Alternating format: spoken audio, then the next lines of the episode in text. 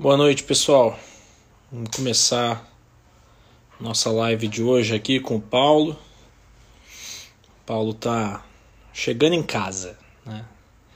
Nada nada mais previsível. Vamos então continuando então com nossa nosso é, nossa série de lives, né? Sobre a pós-graduação de medicina do esporte que vai começar agora esse ano na Forte, com pelo menos uma live aí com todos os professores. Eu e a Bianca, a gente vai. Nós somos os dois coordenadores e nós vamos tocando aí, coordenando as lives e trazendo é, os professores mais perto de vocês para vocês poderem conhecer mais a, a, a visão de cada um, poder conhecer mais como é que foi a carreira de cada um, a, a visão que cada um tem sobre a medicina do esporte, uh, o que, que é essa especialidade, como que essa especialidade vai crescer, qual é o, o mercado, como é que cada um chegou onde chegou. Foi um caminho fácil, não foi um caminho fácil, fez teve muita, muitas dificuldades, teve que fazer muito curso, teve que estudar muito, publicou muita coisa, não publicou nada. Então, né, se a gente recebe interno para acompanhar, a gente é uma pós-graduação, né? Então é complicado você receber um graduando. Né? Então, pós-graduação é depois da graduação. Termina a faculdade e aí sim será muito bem-vindo. Né? Não tem como você fazer uma pós-graduação sem terminar a graduação. Não faz muito sentido. Mas vamos lá, a gente vai ter pelo menos uma live por semana com tentar trazer o máximo de, de professores possíveis para perto de vocês, para vocês tirarem suas dúvidas, para verem o que, que é a medicina do esporte, que muitas vezes uh, os colegas médicos não têm uma visão tão correta do que é para conhecer o serviço. Não é, não é um serviço é uma pós-graduação, é um curso, é um curso que vai ser a, a princípio um final de semana por mês, né, sábado e domingo, né, de uh, cerca de 8 às 8, né, são 10 horas cada dia, 10 horas de, de aula cada dia, e vai ter bastante coisa para a gente falar. Então não é um serviço, né? não é uma residência médica, é um curso de pós-graduação lato senso. Tá? Então a gente vai trazer aí essas próximas semanas todos tentar trazer os professores pelo menos uma live por semana. Ah, rola fazer residência de endócrino depois pós e médio do esporte? Claro que rola. Né? Você pode fazer diversas residências que possam ter é, comunicação com a medicina do esporte. Eu fiz residência de ortopedia. O Paulo, que está terminando de se maquiar, fez residência de ortopedia também. Né? Então, tem diversos médicos do esporte que fizeram outras residências antes, que fizeram clínica médica, que fizeram é, é, fisiatria, tem diversos fisiatras que são médicos do esporte. Né? Então, você pode fazer endócrino. Endócrino, endocrinologia é uma especialidade que conversa muito bem com a medicina esportiva. Né? Então, será muito bem-vindo. Né? Então, continuamos aguardando o Dr. Paulo Cavalcante Muse. Vamos ver. Ah, chegou. Vamos lá, Paulinho. Pede para entrar.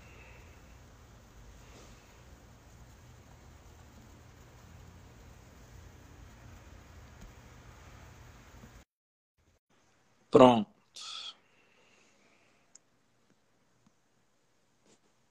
Estamos aguardando. Professor Ian. Ah, doutor Paulo. Como o senhor vai? Eu estou bem. E o senhor? Eu estou muito bem. Consegui treinar hoje. E o Consegui... senhor? Eu também, eu também. Consegui treinar. Boxe, boxe, boxe crossfit, cara. Eu tava crossfit com baias, cada um com seu material. Você termina de fazer, tem que limpar, mede temperatura. Os baia? É, não. O chão tá demarcado. Mas o crossfit ele já tinha uma coisa de você marcar a hora, não tinha? Eu vi alguns tinha. boxes que funcionavam assim. Isso não é uma novidade, não, né? Não, isso não é, novi isso não é novidade, mas o, é, o, o espaço demarcado no box é novidade, né? Peraí, então você tinha. Agora não dá, filha. Desculpa. Perdão. Edu, pode fazer, vai lá. Você vai fazer muito barulho? Tá bom. Minha filha queria fazer pipoca. Da hora! Faz pra gente. Ia ser bom, ia ser bom. Mas ela ficou acanhada, tadinha. Vai ficar sem pipoca agora. Pipoca é bom, carboidrato. Olha que maravilha. Depois do treino. Pô, maravilhoso. Maravilhoso. Depois do treino, Eu tô comendo aqui uma sopa. Eu sou daquela. Eu comi... Daquela uma série, uma sopa. Eu comi. Eu, eu comi ovo frito com torrada em Nossa. três minutos. Que delícia. Meio mole? É o que, é o que deu para hoje. que deu para hoje. Então, mas me conta, que eu lembro que o CrossFit, alguns boxes, eles funcionam com horário marcado. Isso daí não a mudou. Maioria, todos, né? A maioria, não vou dizer todos porque eu não conheço todos, mas a maioria, todos que eu fui até hoje na minha vida, inclusive fora do Brasil, funcionam com horário marcado. Né? Mas o que. Tudo bem ela fazer, tudo bem. Elas estão pedindo autorização para usar a cozinha. Né? Eu estou na cozinha. Dá tchau aqui, Dudinha. Você conhece minha filha de 16 anos de idade? Olha o tamanho desse bicho, Ian. Você entendeu que você é meu amigo? Não é só para estudar, é para pegar os vagabundos que vai querer. Ai, meu Deus do céu. É. Esse bichão aí. Eu conheço. Aquela vez que, que, que eu fui na tua casa, ela estava estudando com a Roberta. Pois é. Ela tem o tamanho de um, de um, de um crossfitter, cara. É terrível essa menina. Então ela é baixinha. Não, tem uns caras grandes, pelo amor de Deus. Crossfitter bom é tudo anão. Como é que é o nome daquele cara que fez o, o filme O Fittest of the Earth? Fittest é Man on the Earth. Matt Fraser? Matt Fraser, é. Quanto aquele cara tem? Pelo menos 1,80m, né? 1,67, 1,68. Cara, eu achei que aquele cara tivesse 1,80m pelo menos. Parece que Nada, ele é gigante na coisa. Não, é um gnomo. Porra. Desfez Bom, a minha, minha fantasia. Nada, mas é, o centro de gravidade é mais baixo. O centro de gravidade é mais próximo do solo, mais fácil. É para agachamento, mas se você for ver terra, esses caras têm tudo braço curto, né, meu? LP, LPO também. Você entra mais rápido debaixo da barra. Hum, mas para terra é ruim, porque eles têm o braço curto, né? Mas não tem muito terra pesado. Isso não tem muito, é muito mais repetição. Ah, entendi. Entendi, Bom, entendi. Do que nós vamos bora, falar, professor? Bora, bora falar do que a gente veio falar. Sim, senhor. Paulinho, a ideia, né, de cada um falar um pouquinho, se apresentar, acho que não precisa que você se apresente, mas a ideia da gente falar da pós-graduação é tentar primeiro tirar aquela imagem para as pessoas entenderem o que é medicina do esporte. Esse é primeiro lugar, né? Para não ficar com aquela imagem de que ah, medicina do esporte é ortopedia, ou medicina do esporte é cardiologia, ou medicina do esporte é só passar remédio no consultório e é isso aí.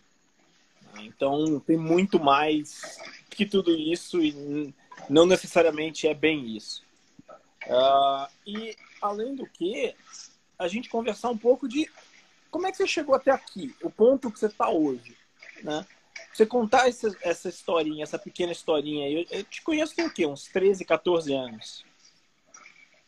Yeah, eu acho que é, é isso para mais, viu, meu? Você era, você era residente. Você, era eu residente. era aluno, você era residente. Ó, eu, tava... eu, terminei minha residência em 2007. Só a residência tem 13 anos. É, então tava, tem uns você, 14, se bobear, tem 15 anos que eu te conheço já. Você estava naquela, você tava naquela fase, estava brigando com os seus com, com os seus chefes de residência, que eles te amavam. As pessoas me amam. o que, que eu posso dizer? Bom, eu acho que um ponto importante do que você falou é a questão do estereótipo sobre o médico do esporte. Ele não é o cara, assim, ele não é simplesmente o cara que fica na, no, na beira do campo de futebol usando a camisa do time. Ele não é o cara que fica no consultório passando remedinho. Ele não é o cara que simplesmente gosta de esporte, então ele vai fazer esporte porque ele gosta de esporte. Então é natural que ele seja médico do esporte. Né? É uma coisa um pouco mais, aliás, não é nada disso, mas é tudo isso, né, Ian? É, você tem que saber tudo isso para você ser um bom profissional e você entender qual a demanda do seu paciente. Até porque muitos dos pacientes que vêm para nós, médicos do esporte, eles vêm sem um esporte muito bem definido. Eu vou te dar um exemplo. Uh, eu atendo muito lutador. Eu atendo, uh, era mais frequente no final de, de, 2010, de, da, de 2010 ali, aqueles anos 2008, 2009, 2010 né, que muito lutador me procurava e falava assim, não, eu quero entrar na musculação porque eu quero ficar gigante, eu quero entrar rasgado. Aí eu falava, olha, veja bem, você quer ficar grande ou você quer vencer a luta? Você quer ficar rasgado ou você quer nocatear o seu cabra do adversário? Aí o cara ficava pensando, eu... e aí o que, que eu falava? Olha, todo exercício é funcional, só que alguns exercícios eles são mais semelhantes ao esporte que você pratica do que outros. E aí o que, que eu falava pro sujeito? Eu falava, ó, para luta, o que é mais semelhante à luta e o que você vai mais ter ganho em relação a resultado é se você fizer cross-training. Né? Foi a época do começo, assim, né? mas que o que, que a gente percebia? Que muito lutador ele tinha aquela, aquela, aquela idealização de que um físico musculoso per se ele já era um físico de alta performance. Pode até ser, mas não será um físico de alta performance para a especificidade do esporte que ele pratica. E dentro dessa, dessa, dessa situação, isso é um exemplo, né, Ian? Tem, tem vários. Cabe Sim. também ao médico do esporte ele aconselhar o paciente, porque o que, que eu percebi nesses anos de prática? o, o, o paciente ele não sabe direito o que ele quer, ele tem uma idealização daquilo que ele quer. Verdade. E muitas vezes para... ele, e muitas vezes ele chega no consultório e, e, ele não, não diz qual é o objetivo dele. Ele quer o meio, ele não quer o objetivo. E mais difícil do que isso é que, além dele não saber direito o que ele quer, ele não faz ideia do que custa para chegar lá. Eu não estou falando de dinheiro. Né? Eu costumo falar para o pessoal que esporte me seduz tanto, porque não é uma coisa que você compra, não é uma coisa que você aluga, não é uma coisa que você empresta, não é uma coisa que você financia, não é uma coisa que você simula. Não tem jeito. Ou você é o cara, ou você não é. E ponto final. Não dá para enganar, não tem mentira. Ah, eu corro 100 metros para 9 segundos. É mesmo, tem uma pista aqui, vai lá. Corre, brilha, soldado. Né? E o cara, ou ele vai correr, ou ele não vai. Não tem muito meio termo. E nesse sentido, o paciente ele desconhece aquilo que vai custar para ele em relação ao que ele tem de, de, de, ritmo de vida, porque é muito fácil o sujeito olhar e falar assim: não, se eu treinar, eu vou conseguir. Pô, mas é óbvio, se qualquer um treinar, irá conseguir. Né? A, a, aquilo que é o efeito treinamento né, é justamente o objetivo de todos, fazer o que é necessário. Agora, as pessoas não têm ideia do que é necessário diante do que ela tem de, de, de, de, de ritmo de vida, aquilo que ela precisa estabelecer. Então, criar uma rotina de sono, criar uma rotina de alimentação, criar uma rotina de horário de treino, procurar não fazer as coisas que sabidamente vão atacar sua musculatura ou então provocar uma inflamação sistêmica, por exemplo, cigarro. Ah, não, mas eu fumo, eu fumo pouquinho. É, então, para cada baforada de cigarro que você toma, que você aspira, são 10 elevado a 15 potência de radicais livres de oxigênio que você, que você consome. É 1,5 miligrama de aldeído, que vai destruir tua musculatura. E elas não têm noção do quanto elas têm que mudar. Então, quando eu vejo a, a medicina esportiva, eu acho que principalmente hoje já não é uma coisa que o médico ele pode fechar os olhos e falar assim, não, mas eu sou um clínico, eu não vou olhar gente que faz atividade física. Bom, a gente sabe que muita gente hoje faz atividade física. Você pega, por exemplo, uma academia, ela tem 5 mil pessoas inscritas, né? Então a chance de você, num plantão, pegar uma pessoa que se machucou, né, treinando, ou então que está doente e treina, é gigantesca. Aí tem uma história que é legal você contar, né? Que é daquele paciente que fez aquela hematúria induzida por esforço. Né? Para o pessoal ah. entender, até quem é médico, para falar, ter, ter, medo de falar bobagem, né? Porque essa é. eu acho que desenha muito Bom, bem essa situação. deixa eu contar essa história, né? Acho que eu, acho que eu te contei essa história. Que eu, eu, eu tive que, assim, quase que ir no pronto-socorro para tirar uma paciente minha lá, porque o médico queria internar. Né? Paciente crossfit, atleta de alto rendimento, foi lá, estava sentindo uma dor abdominal, uma dor embaixo do ventre, e foi no pronto-socorro. Fez um exame de urina, veio uma hematúriazinha. Vai. Um milhão de hemácias. Nada muito nada muito grotesco. E dosou CPK e dava com 750 de CPK. Aí o clínico já falou: não, você está com princípio de rabdomiólise. É que nem princípio de gravidez, né? É que nem princípio de morte. Ai, cara, de lascar. É, é o, o, o clínico, os, a maioria dos clínicos, ele não está apto a atender as particularidades do esporte.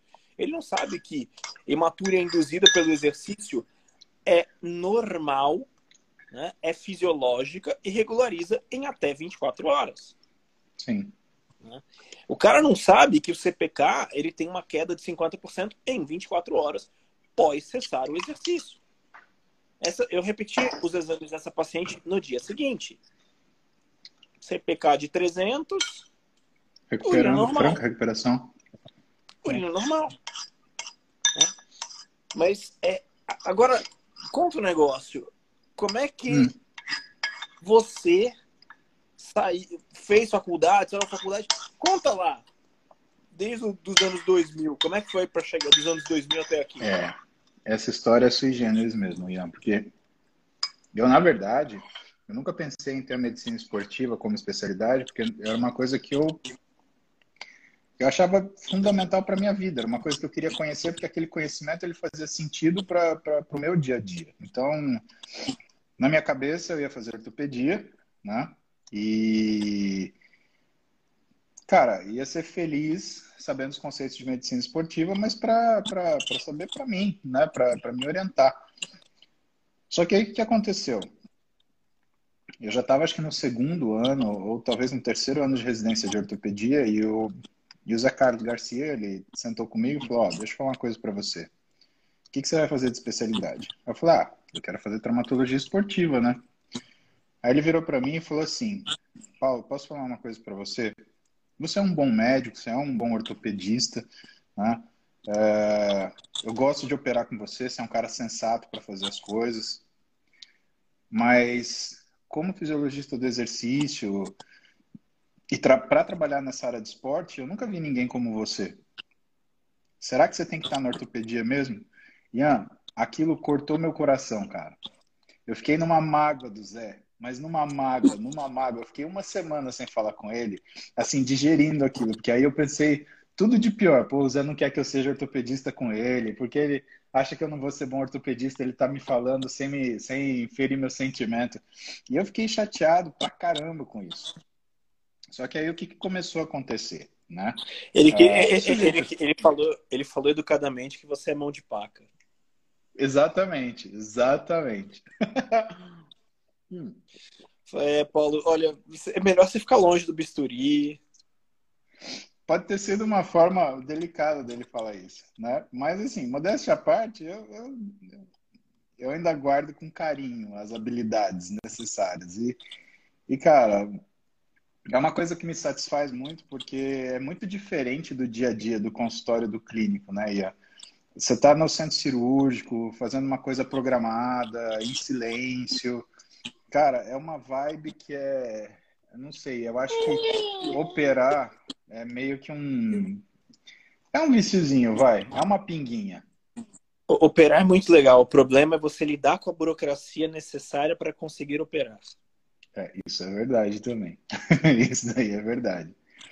Mas aí o que, que aconteceu? Quem treina se machuca, né? Ou vai se machucar, um dos dois. Não tem, não tem meio termo, né? E nessa ótica de quem treina se machuca ou se machucará, o que, que acabou acontecendo?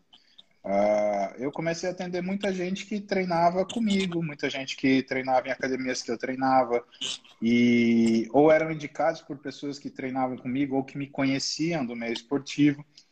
E de uma forma ou de outra, Ian, você tem que olhar o que o paciente está fazendo. Então, hoje, por exemplo, a gente faz o diagnóstico de REDS numa mulher. Mas 15 anos atrás, a gente não fazia esse diagnóstico.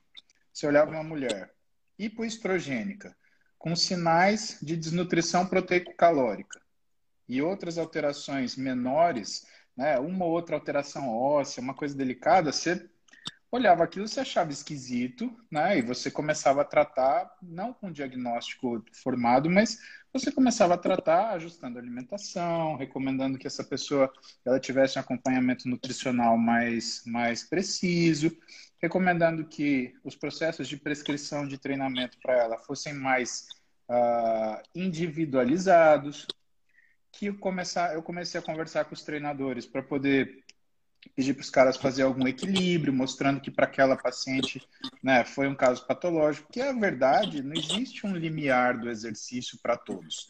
Né? Tem gente que vai suportar muito treino, tem gente que vai suportar pouco treino. Isso é uma situação que não, não, é, não existe regra.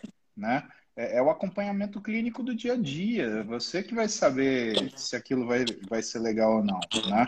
Conforme o dia a dia for passando. E isso começou a me empurrar para a medicina esportiva cada vez mais. E, de certa forma, começou a tomar meu tempo né, da, da, da ortopedia porque cada vez mais eu atendia paciente que tinha queixa ortopédica, mas que tinha causas clínicas por causa dessa queixa ortopédica, do que necessariamente o paciente ortopédico daquele que a gente está acostumado a atender em PS, né? Ah, fui jogar futebol e meu amigo entrou na minha canela, então fui fazer um churrasco na laje e despenquei de lá de cima. Né? Esse tipo de caso que a gente vê mais, isso daí eu praticamente comecei a atender cada vez menos. Só que aí tem aquela coisa, né? Você, você é formado. A Santa Casa, ela é a Casa da Medicina de São Paulo, né? Ela foi o primeiro lugar que se estudou medicina na, na, na, na no estado, né? Antes de existir a USP, os alunos primeiro, da, da primeiro da hospital escola. Exatamente. Então, a gente tem uma coisa de, de tradição muito forte, né? E, e, de conservadorismo, que eu acho que, que é importante para o médico, né? Ele, ele guardar os ritos da, da, da, profissão dele. E aí eu fui entender, falei, bom, se eu for trabalhar com isso, eu quero trabalhar do jeito certo, eu quero trabalhar titulado, eu quero trabalhar né, como membro da sociedade, eu quero trabalhar bonitinho. E aí eu fui atrás da formação, né? E Cara, não acho que ter prestado o título foi uma coisa desnecessária. Eu acho que é uma coisa importante para a gente, porque aquilo que a gente faz e, e, e, fica bem sucedido é uma coisa a mais para nossa alma, né? Então eu não tenho orgulho só porque eu tenho um papel. Eu tenho, eu fico feliz de verdade porque eu vejo que esses 15 anos de profissão eles têm um significado muito forte e reconhecido, né? E é o que eu falo hoje para os alunos, por exemplo, do Interligas, né? A gente tem lá quase 16 mil alunos, né? E eu falo para eles, faça uma residência, né? É, existem coisas que se conectam com medicina esportiva muito bem, que nem você falou. Endócrino se conecta muito com medicina esportiva, porque, na verdade, a raiz da medicina esportiva, no sentido de desempenho, é fisiologia. Se você não sabe fisiologia, pode correr atrás. Medicina esportiva é biomecânica e fisiologia. É, exatamente. Tá e bioquímica. E bioquímica. É, é isso aí. É, bio, bioquímica você coloca na fisiologia, né? Porque se você não sabe bioquímica, é. você não sabe fisiologia. Aliás, bioquímica e biofísica a gente entuba na fisiologia, né? Porque senão as duas coisas a gente tá, é, tá, e, tá largado, né? E, e, física do física do segundo grau, se você não sabe física do segundo grau, se você não sabe física mecânica, você não sabe bio, você não sabe biomecânica. Exatamente. Você não sabe o que, é fulcro, você não sabe o que, é ponto. Aí não, não tem condição. Você não sabe o que é trabalho, você não sabe o que é momento. Exatamente. Exatamente. Você não sabe o que é biomecânica. Você não entende biomecânica. Né? É, é, é, que nem, é que nem quando eu brinco que a galera tá fazendo meia repetição né, no, no supino. Eu falo, você sabe qual é a fórmula do trabalho? Força vezes distância. Deslocamento. É. Se você desloca este peso pela metade, você está fazendo metade do trabalho, meu amiguinho. Cara, sabe o que, que eu gosto de fazer? Eu gosto de pegar os caras que têm aqueles, aqueles os relógios que medem caloria, né? Eu uso um, mas eu uso só de brincadeira para olhar, porque já saiu um monte de artigo falando que isso é impreciso pra caramba, né? É, Todos é foda isso. É, que é uma característica, né? Não, é, é, é, que, é que esses relógios, o grande detalhe deles é que eles não medem o tempo inteiro. Eles fazem medições. É, tem, eles, ah. eles, têm períodos de medição. Né? Então, a cada, sei lá, a cada um minuto, a cada dois minutos, varia do modelo, varia do relógio, ele faz uma medição de alguns segundos. Caramba! Não sabia, eu achava que era direto. Porque quando a gente liga essa coisinha aqui, ele fica ligado e direto, né? No, no modo não. treino lá. Putz. Não é, não é contínuo. Então já desconfiei mais ainda. Mas quando o cara ele fala para mim, ah, é porque não dá para saber a caloria, não, dá, dá. Você tem força, você tem deslocamento, você tem tempo, você tem trabalho, você tem trabalho, você tem potência, você tem potência, você consegue medir a caloria do negócio tranquilamente. Só que você tem que transformar de joule para caloria. Alguma coisa você vai fazer, mas dá para calcular, não tem problema para calcular tem problema nenhum. É que você tem que tirar a bundinha da da, da, do sofá, sentar lá no coisa e fazer conta negócio por negócio, né? Fato é esse. É, não, esse.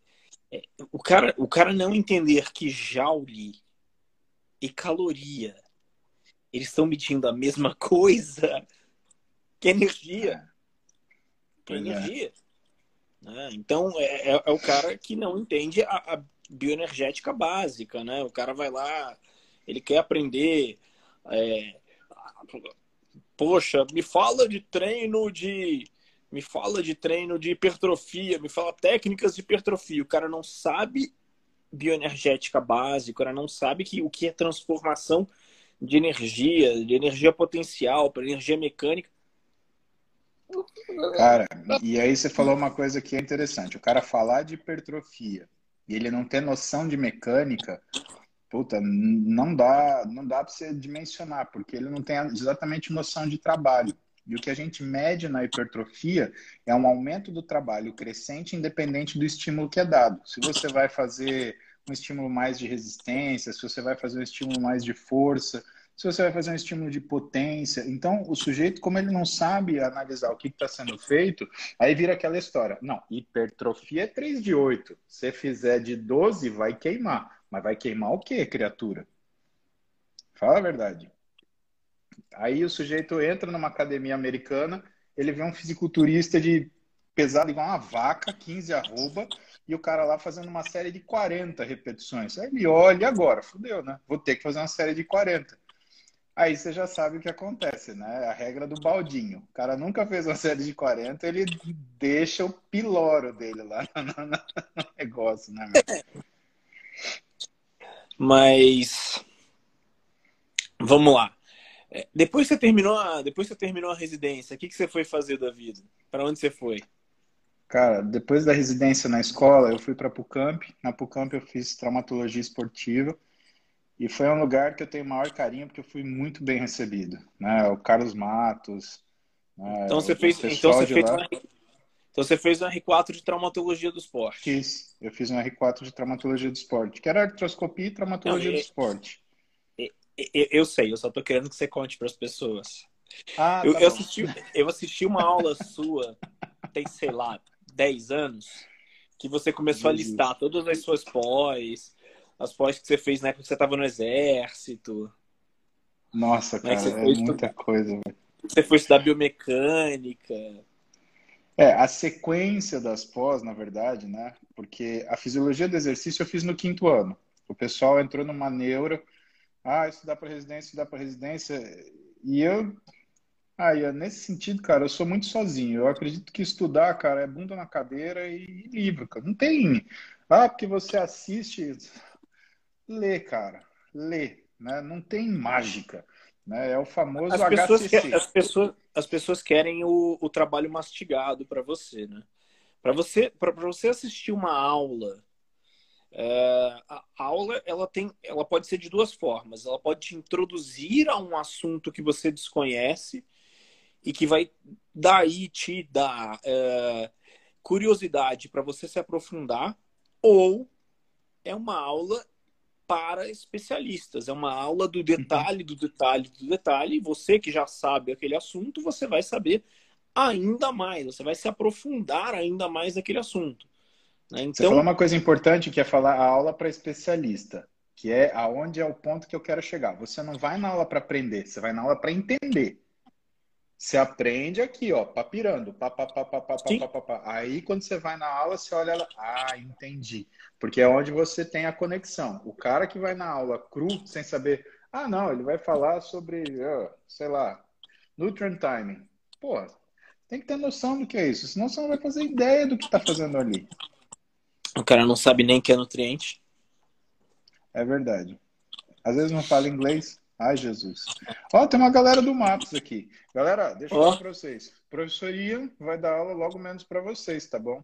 É bom vocês Boa. acordarem cedo, porque você tem um cara. Vai, vai sim. Eu já falei para eles lá no grupo. Ah, meu amigo, eu já tô falando que você vai dar umas aulas para esses moleques aí que é brincadeira. E, ó, só que é o seguinte: ele ficou mais tempo na, na, na aeronáutica que eu e ele é brabo, hein? Vocês se, se aguentam no Maps. Aí a galera do Maps.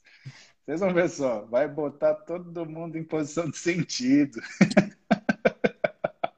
O Paulo, Paulo ficou traumatizado num dia que ele foi dar uma aula na liga lá da Santa Casa, que eu bot... mandei os alunos sentarem, todo mundo Cara. quieto, todo mundo organizado. Ele ficou assustado, ele falou: Nossa, você é bravo. Eu achei mal bravo, cara. Não sou bravo. Ian, você é bravo. Velho, não sou bravo. por mim. Não, não bravo. Sério. Se eu fosse aluno. Não, velho, se eu é, é fosse é aluno, eu ia ter medo de você. É sério isso. É eu... eu tô falando pro teu bem, cara. É o que o Rodrigo falou. Eu não sou bravo, eu sou sério. O Rodrigo é seu amigo. Eu também sou seu amigo. Mas se eu fosse seu aluno, eu ia ter medo de você. Eu tô falando sério. Eu olhei e falei, caralho, velho, que maluco bravo. Quase que eu fiquei de pé também, sentei e falei, oh, que diabo é isso daqui? Jesus, cara. Achei mó legal, né? Porque eu nunca consegui fazer isso. O que ele tá falando, né? Esqueci. Você tava, você tava falando pros meninos do Maps que eu vou dar aula, mas. Ah, é verdade, é verdade, é verdade. Mas vocês têm você... que estar acordados na hora, senão o tio Ian, ele rasga. Ele bota vocês em posição de sentido e aí é levantar, sentar até cansar. É, eles vão assistir aula em posição de flexão. Nossa, isso daí faz todo sentido com medicina esportiva. Eu acho que faz todo sentido. É, eles vão, vão assistir aula em posição de flexão assim você não dorme. Caralho. Essa ideia é boa, hein? Mas, o que, mas por exemplo, você vai, você hum. vai dar uma aula. É, você vai dar uma aula de metabolismo anaeróbio. Você vai falar via de Eben-Meyerhoff. Né? Jesus. 99% não faz ideia do que eu acabei de falar. Sim. Talvez, talvez eu, eu, eu você e o, e o general professor Tácito. O Tácito é. Tá, tá aí, eu vi ele. Tá aí, eu vi é, ele. Você vai falar, vamos falar de via de, de Ebton Meyerhoff. Manda o cara fazer um tabata. Começa a aula com um tabata. Exatamente, é. Para o cara sentir o que é um metabolismo anaeróbio? Ele sentiu um azedo. É. Você sabe que a primeira vez, a primeira vez que eu senti esse azedo foi. Os caras queriam que eu corresse 400 metros na intermédia. Ian, sério, quando eu cheguei na, na, na, linha de chegada, eu achei que eu ia morrer, velho. O céu, ele ficou escuro. Eu não sabia se eu vomitava, se eu caía, se eu continuava andando. Ó, oh, foi um susto, cara. Aí que eu fui estudar essa porcaria na bioquímica, eu falei assim, é, sorte que eu não sabia isso antes, senão eu não tinha corrido essa porcaria de jeito nenhum. o grande, o, o, o grande, o, a coisa mais interessante da medicina esportiva é que é que você consegue sentir né, na, na pele. Né? Perguntaram se você vai dar aula na pós. Você vai, vai dar sim. Sim. Você vai dar, eu acho que dois finais de semana. Eu acho que são 40 horas de música que vocês vão ter que aguentar na pós. Vocês vão me aturar, vocês não estão sabendo quanto vocês vão me aturar, seu bando. É, e o mais legal da medicina esportiva é que você tem que entender bioquímica e tem que entender fisiologia. Hum. Aí vem os alunos dos interligas, desse projeto Padrinhos Med, vem os alunos, vem, vem, vem a molecada que hoje em dia tá muito, tá, tá muito engraçado que eles estão querendo aprender só que eles não estão mais conseguindo aprender daquela forma tão clássica que a gente aprendia. É. Eu, tive, eu tive aula de fisiologia na, na pós na Unifesp com o Zogaib, com o Fernando Torres e com o Antônio Carlos, no quadro negro. No quadro negro, exatamente. No quadro negro. Né? No quadro negro. É, a, a aula que eu dou de, de fisiologia do exercício, de bioenergética, cara, tem videozinho. Tem videozinho, yeah. tem videozinho. Vou te falar, tem, vou tem, te falar além. Eu dei aula na Uni Santana de Fisiologia 1 e Fisiologia 2 para os meninos, né? Só que eu dava aula no curso de. No, que seria o curso de inverno, a recuperação deles, né? Meu, eu não fiz um slide, eu dava aula na lousa. Eu chegava, desenhava a lousa, deixava o pessoal conversar. Na hora que eu terminava de desenhar a lousa, aí eu começava. E era quatro horas de aula no GIS e no GUSP, cara. Isso foi é. 2005, meu. É, as minhas, as minhas aulas de fisiologia, elas não duram quatro, né? fisiologia do exercício, quando eu dou aula na, em pós, vai 16 a 20 horas. eu dava aula no Uni Santana porque eles chamavam de, de conjugado, que era, era composto pelas áreas da saúde. Então tinha educação física, fisioterapia, o que mais? Cara, não lembro. Educação física, fisioterapia. Mas tem um monte de professor por aí que, professor, profissional de educação física, fisioterapeuta, que foi meu aluno. Deve ter alguém que se lembra disso. E era, e era meu, GUSP, GIS e força de vontade. Era, era complicado, viu? Hoje, para a gente dar aula, tá até mais, mais facinho, né? Mas é, eu tá, não tá vejo tá como mais... isso contribuiu. Eu não vejo como isso contribuiu tanto assim didaticamente, porque parece que ficou mais difícil estudar, cara. Estranho isso. Cara, eu, eu não acho que ficou mais difícil estudar. Eu acho que você tem uma gama de informações muito maior. Hoje em dia, está muito difícil para o aluno focar no que ele precisa aprender porque ele tem muita informação, ele tem muita informação à disposição, tem muito estudo, tem muita pesquisa. Né? E eu tava. Você, você viu, te mandei lá o post lá e você deu aquela. É, deixou ele mais diplomático, menos agressivo, o post que eu fiz lá de microlesões. Não precisa contar isso daí. É. Você, você deixou ele mais diplomático. Você gostou? É, ficou bom, ficou bom. Mas bom. É, aí, aí, alguém, aí alguém citou um artigo, falou de DOMS, não sei o quê. Aí eu fui lá e abri o artigo que, que o cara uhum. tinha citado e fui ler. Achei interessante a pergunta. A primeira coisa que o cara falava no artigo é que uma das teorias do DOMS era o acúmulo de ácido lático no músculo. Acúmulo de. É um artigo científico falando de Nossa. acúmulo de ácido lático.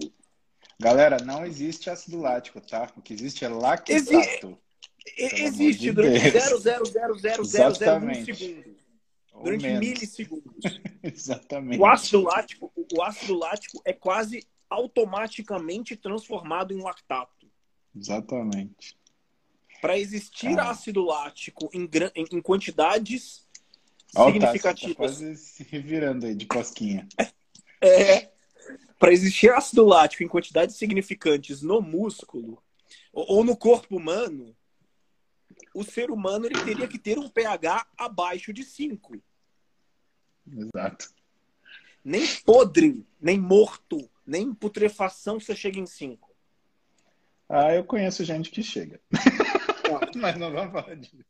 Não, não chega. Não chega. Então, mas, é, é o que eu falei.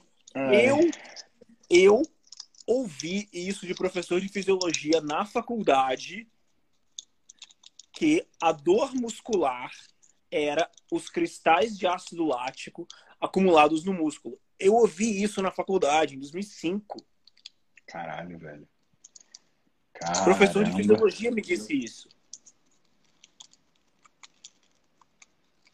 Cara, mas você sabe que hoje a gente, a gente é privilegiado, né, Ian? Porque eu vejo os artigos que conseguem desvendar essa parte, principalmente usando processos de diagnóstico novos, que nem imunistoquímica, processos de, de, de coloração, coisa diferente.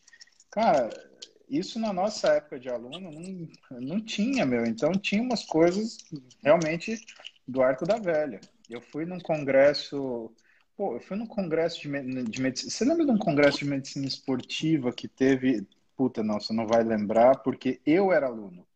Então você devia estar tá prestando vestibular ainda. Eu estava no terceiro ano. Você já tinha entrado? Que ano é isso? Terceiro ano é 2001. 2001 eu tava no primeiro colegial. Puta, cara. Não me envelhece, velho. Pelo amor de Deus. Então, eu tava no terceiro ano. Aí teve um congresso de medicina esportiva que foi. Sabe naquele prédio que é do lado do shopping Ibirapuera? Acho que é Blue Tree, uma coisa assim. Hum. Então, foi lá. E foi bonito pra caramba. Foi, cara, foi mega o um negócio, foi legal. E eu lembro que fizeram uma pergunta para um palestrante, né? Que ele falou, mas qual que é o estímulo, né? Que de como que é esse exercício, né? Resistido. O que, que a pessoa estava perguntando? Eu entendi o que a pessoa estava perguntando. Ela estava perguntando, era um estímulo de força, era um estímulo de potência, era um estímulo de velocidade, era um estímulo de resistência. Que estímulo era esse? Aí o palestrante virou e falou assim: não, musculação comum. Você leva dois segundos para contrair e quatro para relaxar.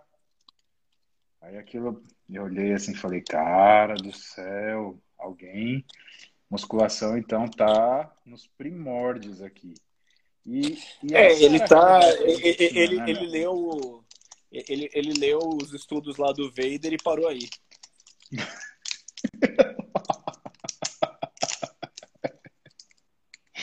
Olha, bicho, eu sei que eu olhei, e assim, era comum pra gente ver essas coisas, né? E aí entra uma outra coisa, que é você falar assim, ah, mas por que medicina esportiva, né? Primeiro que é legal. Cara, fala, medicina esportiva não é legal pra caramba. Você sabe, você sabe o, o que eu acho mais interessante? Hum. Quantas vezes você foi ensinado, quantas aulas você teve na sua faculdade, na sua formação como médico, formação básica, sobre saúde? Só sobre doença. Só sobre doença a gente entra na faculdade e é ensinado a remediar doença, a tratar doença e não evitar doença. A gente não é ensinado como deixar uma pessoa saudável e mantê-la saudável.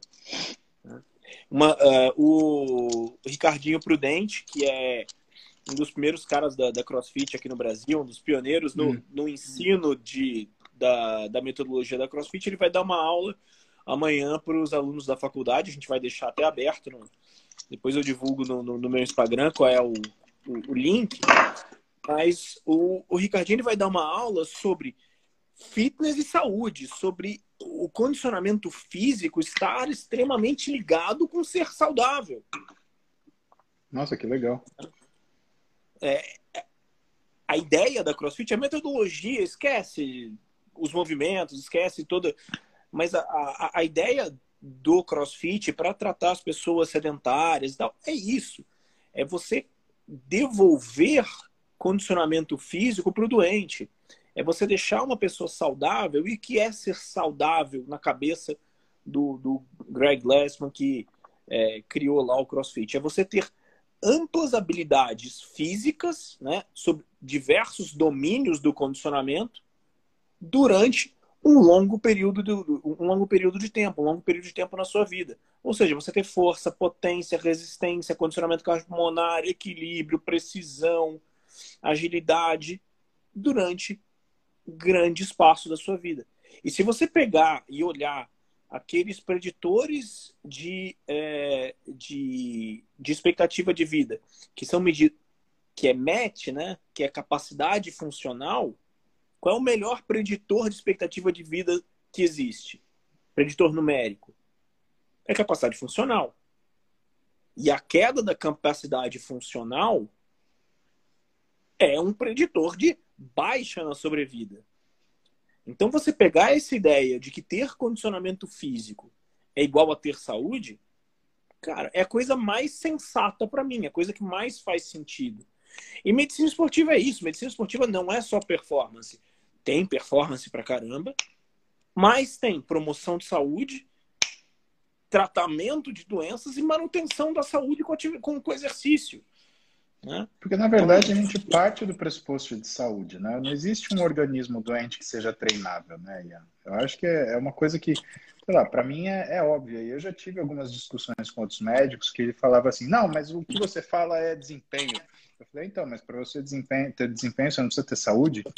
Um cara que tem uma infecção, o um cara que tem uma inflamação, o um cara que tem uma diarreia que seja, ele consegue ter algum tipo de desempenho? Então, eu acho que as pessoas elas estão estão entendendo um pouco errado. A gente não está falando de esporte profissional. Talvez esporte não. profissional, tudo bem, eu falo assim, ó, legal. Então tem coisa que no esporte profissional você abre mão daquilo que é a saúde futura do sujeito para que ele desempenhe aquele papel naquele momento, né? Que nem tirava menisco de jogador de futebol, né? Fazia aquelas grosserias. Né? Você infiltra Agora, o cara para ele competir sem dor.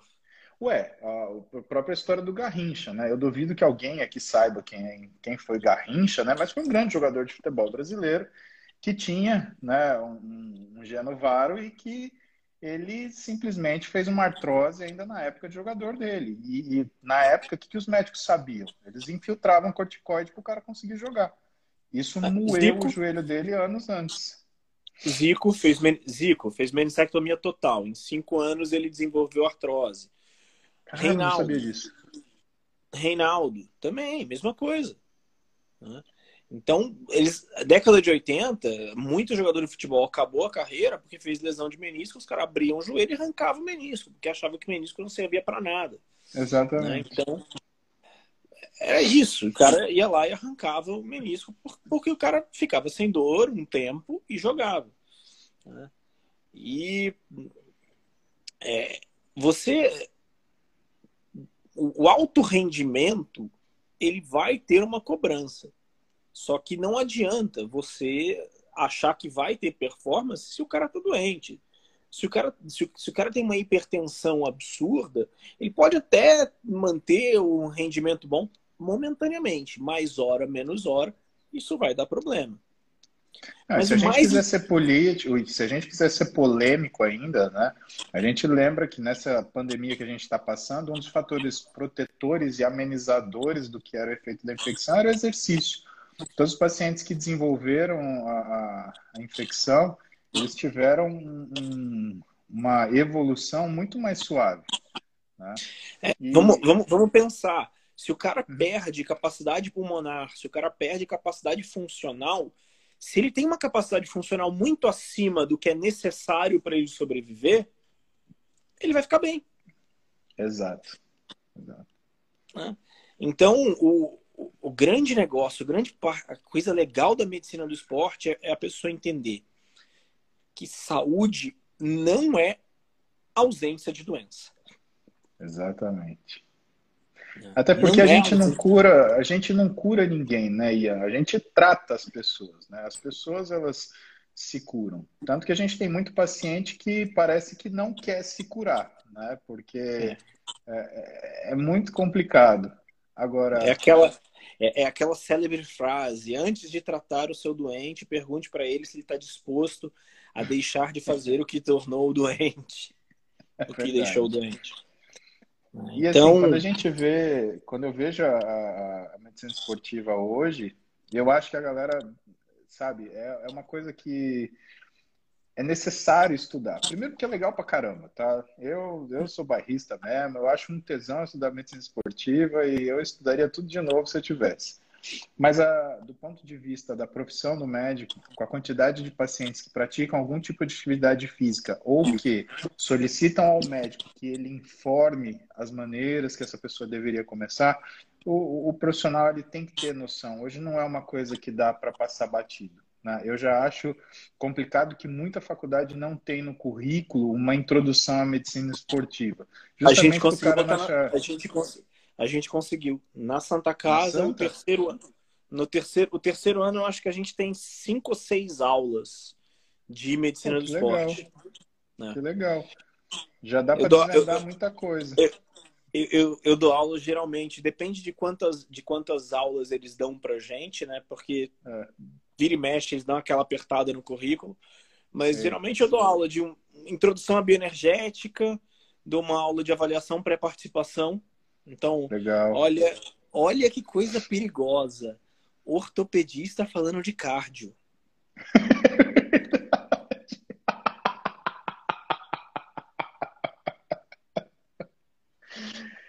Cara, se eu ou você na olha, residência falasse de cardio, eu acho que a gente apanhava de, sei lá, de gesso molhado, cara.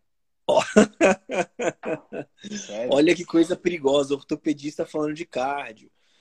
Fal... falando de displasia ritmogênica. Velho, se eu te falar, e o paciente que eu cardioverti com adenosina na, na, na, na enfermaria de ortopedia? Malandro nego quase me trucidou do avesso. Como você fez isso? Eu falei, porra, eu bipei a clínica 15 vezes, os caras não vieram, o paciente ia morrer. Eu pedi a Meu... e mandei pau. Cara, oh, quase me expulsaram, velho. Meu, meu, meu, ano, meu ano teve alguns. É, eu mais uns dois, se não me engano, eu. Ó, o Marcelo tá aí, Marcelo, Marcelo Manzano da, da minha sala. Eu acho que ah. eu, o Jun Leandro Jun e o Kepler no meu ano, acho que nós três a gente tocou parada sem chamar a clínica. Eu chamou a clínica e eles não apareceram. Aí depois. Nossa, vocês devem ter ouvido. Ah, imagina.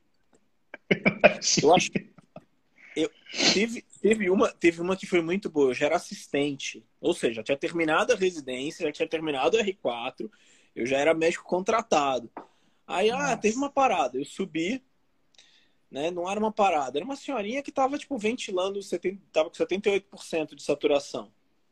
Ixi. Aí o residente da clínica, assim, um R1, ele devia ter uma semana que começou a residência. Nossa. Ele tava com aqueles olhos, você tá, é, tá regalado, assim. Tatelada. Tatelado, eu. E aí, tudo bem? Um moleque tinha feito santo. Ô, oh, carioca, tudo ah. bem? Eu, beleza? e aí, o que, que você quer fazer aqui? Ah, eu não sei. Eu, falei, eu acho que a gente vai ter que entubar, né? Saturando 78, tá. Tá acho que já né, passou né, da hora, né? Não, não, não. Vamos, vamos entubar. Eu, ótimo. Eu já chamei meu R2. Eu, amigão, você não entendeu. A gente vai entubar agora, a senhora vai morrer aqui na tua frente.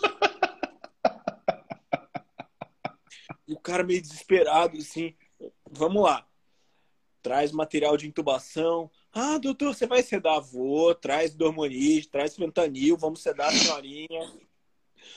A gente foi lá, entubou, chegou o residente, chegou R+, ela já estava entubada, já estava fisiorespiratória. E o que, que o R+, falou para você? É, vai falar o quê para mim? Eu era chefe já, porra.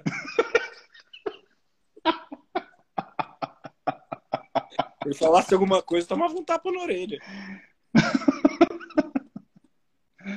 Ai, que da hora, velho.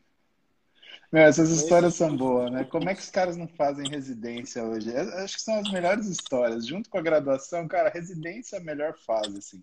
Cara, é, é, é, é, isso. É, é, esse é um dos motivos que eu queria que você entender, que, que você falasse um pouco que, gente, pós é legal, é importante, vai te abrir pra caramba a, uhum. a, a, mente, vai te dar um, um enfoque que muitas vezes você não vai ter na sua graduação. Mas residência é um período onde você vai se dedicar 100% do tempo àquilo. Pô, você quer ser médico do esporte, quer fazer residência de, médico, de medicina do esporte? Muito legal. Né? A gente está montando uma residência lá na Santa Casa. Paulinho ele vai ser obrigado a ajudar. Né? Não tem, ele não tem escolha. Ele não tem escolha nenhuma, ele vai ajudar na residência. e é, é, que nem, é que nem eu no Marcos. Você vai me botar para dar aula, você vou te botar para tocar residente. Pronto. A gente tem essa liberdade conosco. Né? A gente... Então, o que que, Ó, o, que, que é... Paguei com a sua conta. o que que, o que que acontece? Residência médica, cara, se você quer fazer ortopedia, depois fazer pós de medicina do esporte, como eu fiz, como o Paulo fez, você quer fazer endócrino e depois fazer medicina do esporte, Sim. legal você quer fazer clínica, você quer fazer cardio, você quer fazer fisiatria, você quer fazer pediatria. Eu tenho algumas amigas que são pediatras e são médicas do esporte. É fenomenal. A, a, Silvia tá, a Silvia tá aí na live, a Silvia é GO e fez medicina do esporte, trabalha com, é, com, com, com é, medicina do esporte da mulher. Cara, é, a Silvia vai dar aula também. Isso é fenomenal você pode fazer diversas outras residências e medicina do esporte.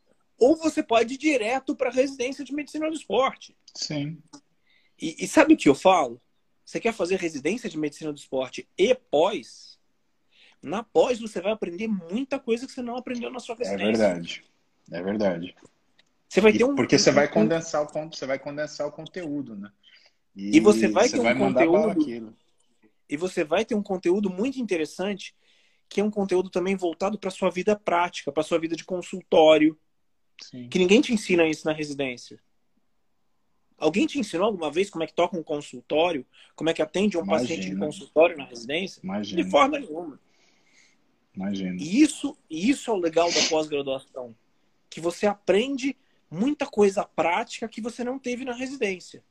Mas uma isso é coisa é legal você, Isso é legal você falar, Ian, porque tem isso, né? Ninguém pega na sua mão para estudar na época que você está na residência. É, ó, semana que vem, segunda-feira, o seminário de, sei lá, é, embolia gordurosa é tua. Aí você vai lá, estuda aquilo lá, os caras te regaçam, você lá na frente. E é isso que você tem. Agora, quando você tem uma pós-graduação, é diferente. O sujeito ele faz o possível para que você tenha um acesso a essa informação da forma mais é, precisa né, que se consiga, né? Ele mastiga, ele mastiga para você, para você engolir aquela informação de uma forma ou outra. É, o nome da pós é como não se ferrar na segunda-feira, né? Porque aí você já sabe tudo que pode dar muito errado e aí você não faz, né? Ou então faz aquilo que precisa ser feito, né? Isso, é, uma, isso é uma coisa legal. Temos um minuto e 45. Deixa sua mensagem final. Ah, então você vai me dar licença, eu não vou falar nada da pós, vou falar de você. Já, você é um cara sensacional, eu tive a chance Obrigado. de conhecer no início da minha carreira e uma das pessoas que eu sinto responsabilidade de não desapontar é você. Por quê? Obrigado. Porque aquilo que eu conheço de você, de ser um cara criterioso no que faz, preocupado com o resultado, preocupado principalmente com o meio de ser feito, é uma das coisas que quando eu me sinto apertado de tanta coisa para fazer, me faz ver o norte por onde eu teria que ver. Eu olho e falo assim: o que, que o Ian ia me xingar se eu fizesse? E aí eu não faço aquilo. E veja, eu tenho essa relação com poucos professores, todos são mais velhos. Você é o único que é mais novo. Então eu quero te agradecer por você Obrigado. ser uma pessoa especial para minha execução do meu trabalho e que você tem toda essa importância nele e que para mim é muito bom poder te chamar de amigo. Galera, tenham amigos, tá? Isso é importante. Tenha, tenham amigos que tenham a liberdade de te xingar quando você Exato. faz merda. Exato. Que, que dá, tenham a liberdade para dar um tapa na sua orelha quando você fica de frescura. Exato. Isso é o mais importante. Cara, obrigado. Cara, eu que agradeço, agradeço muito você, tá, você ter comprado essa, essa dor de cabeça aí comigo e vamos para frente que tem residência de medicina do esporte, tem pós de medicina do esporte, tem coisa para caramba que a gente vai fazer ainda. Vai ser fenomenal. Vai, a gente vai se divertir muito. Façam residência, hein? Façam residência. Façam residência. Falou, pessoal. Acabou. Abraço. Boa noite.